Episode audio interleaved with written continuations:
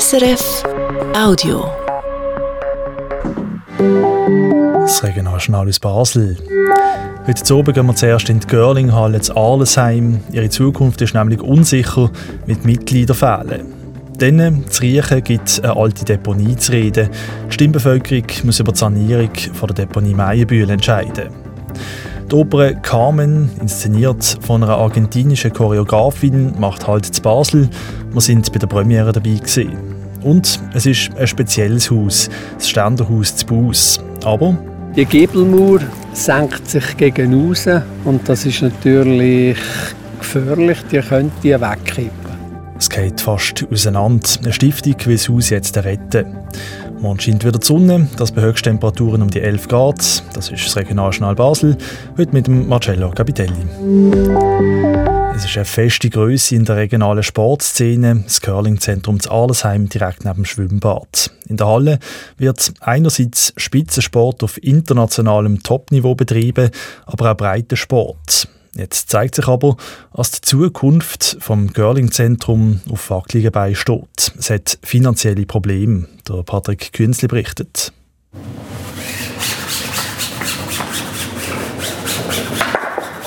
So tönt seit mehr als 50 Jahren in der Halle zu Arlesheim. Das Girling-Zentrum Region Basel bietet alles, was Girlerinnen und Girler sich wünschen. Der Bruno Schallberger, Genossenschaftspräsident vom Girling-Zentrum Unsere Halle ist qualitativ überragend, also ist auch weltweit ist sie, gilt sie als hervorragend und hat einen ganz tollen Ruf. Das führt auch dazu, dass wir immer wieder mal Schweizer Meisterschaften von der Elite machen können. Die Halle ist technisch auf dem neuesten Stand, hat in den letzten Jahren eine neue Beleuchtung und ein neues Kühlsystem bekommen. Aber trotzdem haben die Betreiber Sorgen. Es geht gut auf der sportlichen Seite, aber schlecht auf der finanziellen Seite. Im Curling-Zentrum fehlt also Geld. Um das zu verstehen, muss man wissen, wie der Betrieb organisiert ist, nämlich als Genossenschaft. 18 Vereine haben sich in dieser Genossenschaft zusammengeschlossen. Der Betrieb der Curlinghalle wird finanziert zu einem grossen Teil aus den Mitgliederbeiträgen, die die Vereine von ihren Curler verlangen. Und da gibt es jetzt ein Problem. Vor wenigen Jahren hat das Girling-Zentrum noch 500 Mitglieder gehabt, jetzt sind es noch etwas über 300. Das heißt, in der Kasse fehlen die Mitgliederbeiträge von 200 Girlerinnen und Girler. Der Chef vom Girling-Zentrum formuliert es so. Es ist einfach so, dass wir zu wenig Girler haben, die den Betrieb finanzieren und jetzt müssen wir absolut klar bis Ende Saison neue Mitglieder finden, damit man richtig gut und in Zukunft längerfristig planen könnte. Konkrete Zahlen nennen die Verantwortlichen vom Girling-Zentrum nicht, aber es dürften etwa 100.000 Franken pro Jahr an Mitgliederbeiträgen fehlen. Stellt sich die Frage, wie geht es denn jetzt weiter? Gefordert sind Vereine. Sie müssen einen Haufen neue Mitglieder finden. Generell ist es so, dass wir durchgerechnet haben, dass es längerfristig 200 neue Mitglieder braucht. Das ist aber alles andere als einfach, weil der Curling-Sport überaltert ist. Andere realistische Lösungen, um die Finanzprobleme in den Griff zu bekommen, liegen im Moment aber halt auch nicht auf dem Tisch. Theoretisch möglich wäre es, Sponsoren zu finden, aber das ist in den letzten Jahren auch schwieriger geworden. Und dann kann man die Curlinghalle zu Allesheim auch nicht für andere Sportarten vermieten, weil man dort halt schlicht und einfach nur Curling kann spielen kann. Trotz der finanziellen Probleme kommt aber Aufgeben nicht in Frage für die Verantwortlichen vom Curling-Zentrum. Wir kämpfen. Und, und äh, der Kampf hat begonnen Anfang Saison, indem wir den Club gesagt haben, ihr müsst jetzt einstehen, ihr müsst Farbe bekennen. Und das hat auch dazu geführt, dass alle versuchen, neue Girls zu finden. Der Überlebenskampf von einer regionalen Sportinstitution hat also angefangen. Der Patrick Künzli hat berichtet. Die Basler Regierung hat letztes Jahr rund 8,6 Millionen Franken aus dem Swisslos-Fonds an verschiedene Projekte verteilt. Das hat die Basler Regierung heute bekannt gegeben. Das sind etwa 19 Prozent mehr als im Vorjahr. Der grösste Teil von dem Geld ist an Sportprojekte gegangen und an die Kultur. Insgesamt sind 270 Projekte aus dem Swisslos-Fonds unterstützt worden. In Brattelen eröffnet der Kanton heute eine Asylunterkunft. Sie hat Platz für rund 100 Leute und soll bis Ende März offen bleiben. Eigentlich wären die Gemeinden zuständig, zum Unterkünfte bereitzustellen. Die Gemeinden sind aber der Aufforderung nicht nachgekommen, mehr Platz parat zu machen, heisst in einer Mitteilung vom Kanton. Zur Asylunterkunft zu Brattelen sagt der Leiter vom kantonalen Sozialamt, der Florian Dinkel. Also bei dieser Anlage handelt es sich um das ehemalige Coop-Labor, das dort in Brattelen steht, wo wir schon im letzten Frühling für als Zwischennutzung so hergerichtet haben und auch teilweise instand gestellt haben, dass man dort Personen unterbringen kann. Es ist angedenkt, dass etwa 100 Personen dort untergebracht werden können. Der Kanton rechnet damit, dass im Jahr 2024 viele Asylsuchende ins Baselbiet kommen. Letztes Jahr waren es etwa 1500 Personen, die vom Bund im Kanton zugewiesen worden sind. Und für das aktuelle Jahr rechnen sie damit, dass es eher noch ein bisschen mehr werden. Und die Autobus AG hat letztes Jahr etwa 8 Millionen Fahrgäste transportiert. Das meldet das Unternehmen in einer Mitteilung. Das ist ein neuer Rekord. Im Jahr vorher sind es noch 1 Million weniger gewesen.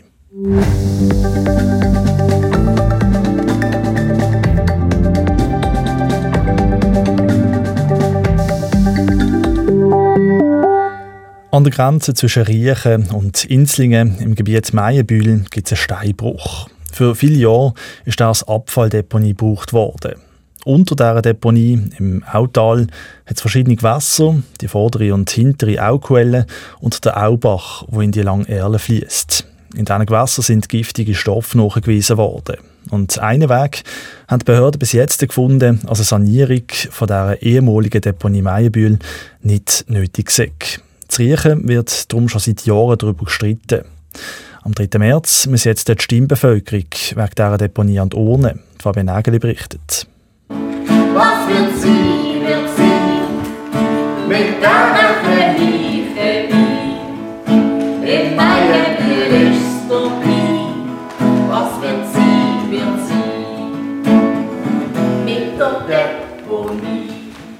Was wird sie mit der Deponie Meienbühl, singt der Schnitzelbank Giftgutter an der Medienkonferenz von der Befürworterinnen und Befürworter von der Initiative Sauberes Quellwasser fürs grosse grüne Dorf. Geht's nach innen, muss bei der Deponie Meienbühl genauer angeschaut werden, weil man nicht weiss, was dort im Boden liegt, sagt Mike Gosteli, Basta-Einwohnerrat und Co-Präsident vom Initiativkomitee. Äh, dort muss man etwas machen, weil man nicht weiß, was da oben liegt. Die Befüllung der Deponie die ist ziemlich erratisch vonstatten gegangen. Man hat keine Schienen entgegengenommen, man weiß nicht, was wo lagert. Man kann einfach davon ausgehen, dass auch äh, Rückstände aus der Benzidinfarbenindustrie in Meyerbühl lagern und man muss auf Benzidin messen, was bis jetzt noch nicht passiert ist. Samt für Umwelt und Energie Basel-Stadt, wo die Deponie bis 2017 überwacht und Messungen gemacht hat, habe noch oberflächlich nach gewissen Giftstoffen gesucht, nach vielen anderen aber nicht, wie zum Beispiel das hochgiftige Benzidin. Man müsse viel breiter messen, sind die Initiantinnen und Initianten überzeugt, zum Ausschließen, dass dort oben auch wirklich nichts Gefährliches liegt, wo könnte ins Wasser kommen. Die Messungen sind für uns ganz entscheidend, dass man jetzt anschaut, weiterhin messen, und zwar breit messen, in einer Regelmäßigkeit. Und wenn man nichts findet, dann ist nichts, dann ist alles in Ordnung. Aber wenn man etwas findet, dann muss man auch handeln.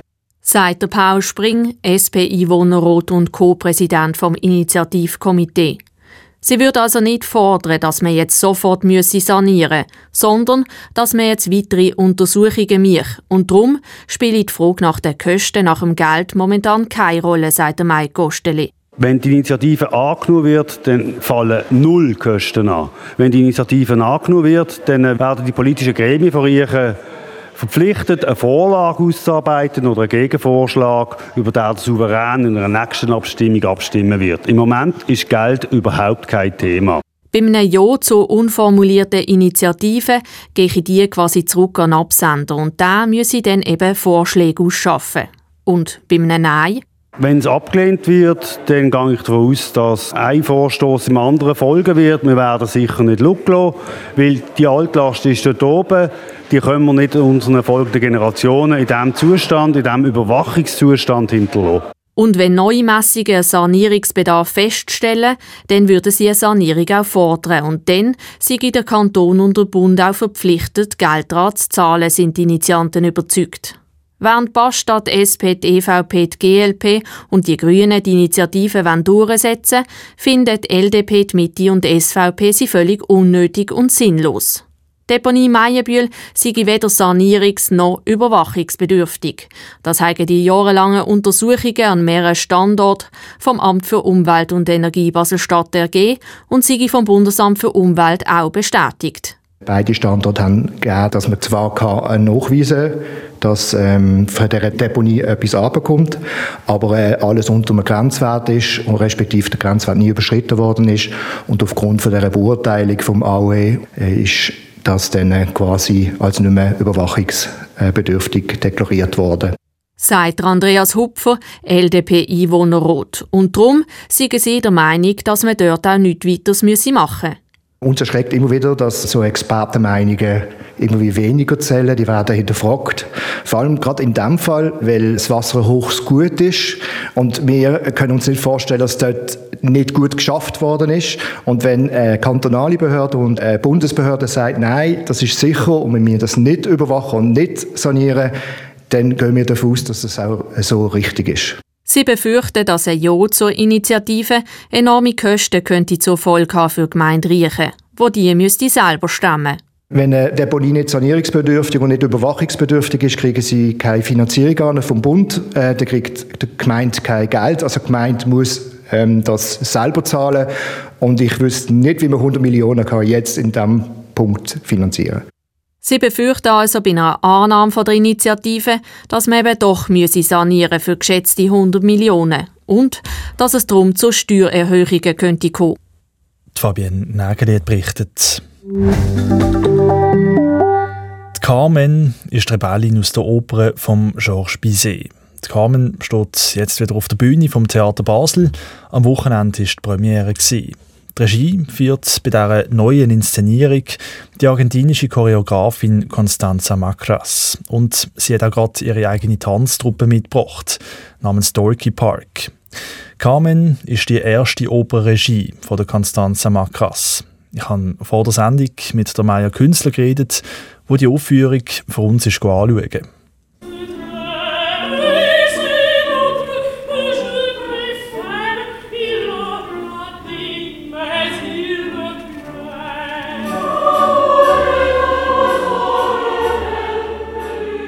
Mehr Künstler, wir hören dort Carmen, verkörpert von der Raquel Wilson. Sie singt von der Liebe als rebellischen Vogel.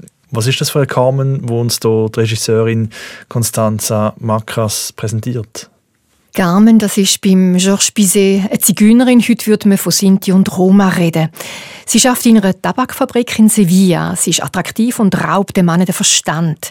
Auch bei der Constanza Macras ist das nicht anders, aber sie ist keine femme fatale, wie sie meistens dargestellt wird, sondern eine ganz normale, selbstbestimmte Frau, die sich die Freiheit nimmt, wechselnde Beziehungen zu haben. Und sie ist eine Artistin in einem Zirkus und gleichzeitig eine Aktivistin. In dieser Lesart ist Carmen eine Freiheitskämpferin. Die Situation wird schon ziemlich am Anfang klar in einem düsteren Bild. Vor der Fabrik hat es ein riesiges Aufgebot von Soldaten in Kampfuniform und die Arbeiterinnen sind kein fröhlicher Haufen von Frauen, sondern marschieren wie in einem Straflager in Uniform und mit eingezogenen Köpfen zur Arbeit. Das ist anders als im ursprünglichen Libretto. Was hat das für Konsequenzen für die Aufführung?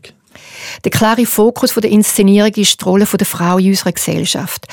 Einmal klettert Carmen auf den Balkon und entrollt den lila Banner mit dem bekannten Symbol für Frau und einer kämpferischen Faust.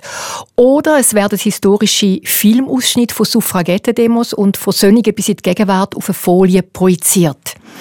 Der Chor von der Meitli-Kantorei Basel tritt die lila Kleider auf mit auch kämpferischen Parolen auf Schilder. Der Text, wo sie singen, ist aber der vom originalen Libretto.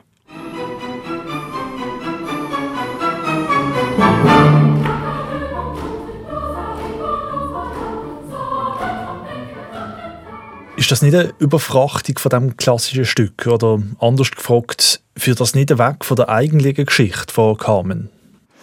Es ist und bleibt ganz und gar die Carmen mit all diesen wunderbaren Melodien, die man kennt. Aber es gibt eine eindeutiges politisches Statement. Was der Carmen am Schluss der Oper passiert, ist ein sogenannter Femizid und das wird von der Regisseurin auch offen so deklariert. Was am Abend etwas ganz Eigenes gibt, ist die Entscheidung von der Constanza Macras mit Versatzstücken aus der Populärkultur zu schaffen. Ihre Protagonisten und Protagonistinnen tragen Leder- und Glitterkostüme, wie man es aus dem Showbusiness und dem Zirkus kennt. Wenn der Chor auftritt, sieht man auch den Pink Panther und Minnie Maus. Und vor allem sind es die sechs Tänzerinnen und Tänzer von Dorky Park, wo wie ein Gleitmittel durch Geschichte führen. Sie zeigen zwischen ihnen ihre Kunststücke, kommentieren auch einmal ironisch, was vorne sängerisch passiert. Und als Figuren gehören sie zur Schmugglerbande, zur Underground-Click, für die auch die Garmen immer wieder einmal schafft. Sie sagen, Tanzgruppe Dorky Park führt durch das Stück. Tanzen dann auch die Sängerinnen und Sänger oder sind die Rollen klar getrennt? Ja, das tun sie immer wieder einmal. So vermischen sich Sänger von der Schmugglerbande mit den Tänzerinnen zu einer synchronen Choreografie. Auch die Bewegungen im Chor sind choreografiert. Die Hauptdarstellerin von der Carmen, Draquel Wilson, ist sängerisch und schauspielerisch eine Wucht und sie tanzt auch sehr gut. Im Popstil vom Twerking zuckt und gewackelt sie mit dem Gesäß. Im Twerking werden sexualisierte Ausdrucksformen umdeutet und überkommen etwas Subversives. Sie reden da sehr positiv von dem Stück. Ist das auch Ihr Fazit von dem Oben gestern? Ja, mir hat die Carmen gefallen, wo die Constanza Macras in der Zirkuswelt ansiedelt, weg von allem Romantisierenden. Doch kann ich auch darüber wegschauen, dass das Bild mit dem Armeeaufmarsch vor der Tabakfabrik doch sehr stark ist und sich inhaltlich ein bisschen mit dem Libretto beißt. Der Abend ist bunt und schrill. Das kann man mögen oder auch nicht. Und auch im Basler Publikum sind die Reaktionen durchaus gemischt gewesen. Aber für mich macht das Revue-artige mit all diesen Pop-Zitaten die Oper von Bizet sehr gegenwärtig. Und bei allem Pop, die Regisseurin stellt die Musik, die sängerische Leistung in den Mittelpunkt und mit dem auch die Emotionen. Und das bringt nicht nur die Garmen toll über, sondern auch die anderen Hauptfiguren. Das sagt Maya Künzler über die Oper Carmen. Die nächste Aufführung die ist am Sonntag, 11. Februar. Zu Bus bis Essach steht ein uraltes Bauernhaus. Ständerhaus heisst das. Ständerhaus, wie es ganz speziell gebaut ist. Das Dach hängt nämlich an einer Art langen Baumstammständer. Das historische Haus ist eines der letzten solchen in der Nordwestschweiz und es ist kurz vor dem Zusammengehen. Durch das Dach regnet es rein und die eine Mauer die kippt schon fast um. Die Stiftung, die hinter dem Ständerhaus steht, versucht, das historische Haus jetzt zu retten. Hanna Schira in der Nähe vom Sportplatz Stutz, direkt an der Hauptstrasse. Das Ständerhaus von Bus. Ziemlich windschief ist es. Sechs lange Holzpföhle stützen die linke Hausmauer. Das lange besondere Dach geht fast bis am Boden runter. Oh. Der ruhige Ritter macht das grosse Holz hier auf. Er hat einen Chapeau auf dem Kopf wegen dem Regen, eine dicke Jacke an. Im Haus ist es fast so kalt wie das und der Strassenlärm hört man auch drin. Ja, es ist ein bisschen unterdessen auch mein Haus und, und der Wille eben, dass wir das können, äh, erhalten und wieder zugänglich machen für, für eine nächste Generation motiviert. Seit 25 Jahren engagiert sich der frischbacken Pensionär zu Bus für das alte Ständerhaus. Ist der Präsident der Stiftung, die hinter dem letzten öffentlichen, also alten Bauernhaus der Nordwestschweiz steht. Als Sohn von einer Bauernfamilie hat ihn das historische Gebäude immer fasziniert. Ein bisschen wehmütig zeigt er über zu den Holzstützen, die die Mauern heben. Die Giebelmauer die senkt sich gegen außen. Oben ist die etwa 50 cm weiter aus als unten. Und das ist natürlich gefährlich, die könnte wegkippen. Es steht schlecht ums Ständerhaus zu Bus. Durch viele kleine Löcher im Dach sieht man den Himmel. Es tropft rein auf die uralten Balken. Holz von 1577. Wir, die hier fürs Haus geschaut haben, waren eigentlich selber ein bisschen erstaunt, weil man hat schon gewusst, dass es gewisse Mängel hat aber dass es dann gerade so gravierend ist, ist eigentlich erst mit der Ausmessung gekommen, um es genau mit, mit einem Laser ausgemessen hat. Eine grosse Baustelle steht drum an. Das Dach muss gepflegt werden, die Mauern abgestützt, ein Haufen neu gemacht werden. Im Haus drin schmeckt es nach einem Haufen Holz. Es ist so finster, als der Rudi Ritter eine Taschenlampe muss aus dem Hosensack rausholen muss. Er leuchtet auf. Zehn Meter lange Baumstämme tragen das Dach, wie eine Art Ständer. Darum auch der Name, Ständerhaus.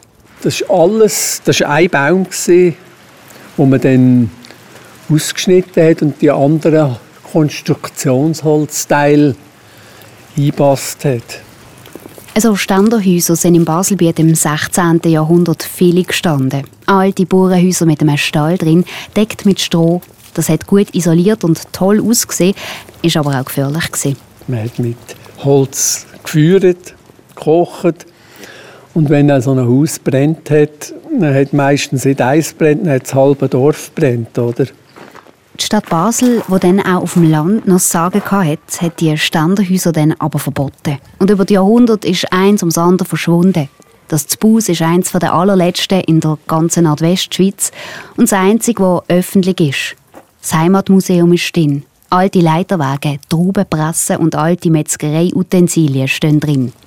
Weil es eines der letzten so Ständerhäuser ist, gibt der Kanton Basel-Land Geld an die Sanierung. Eine halbe Million.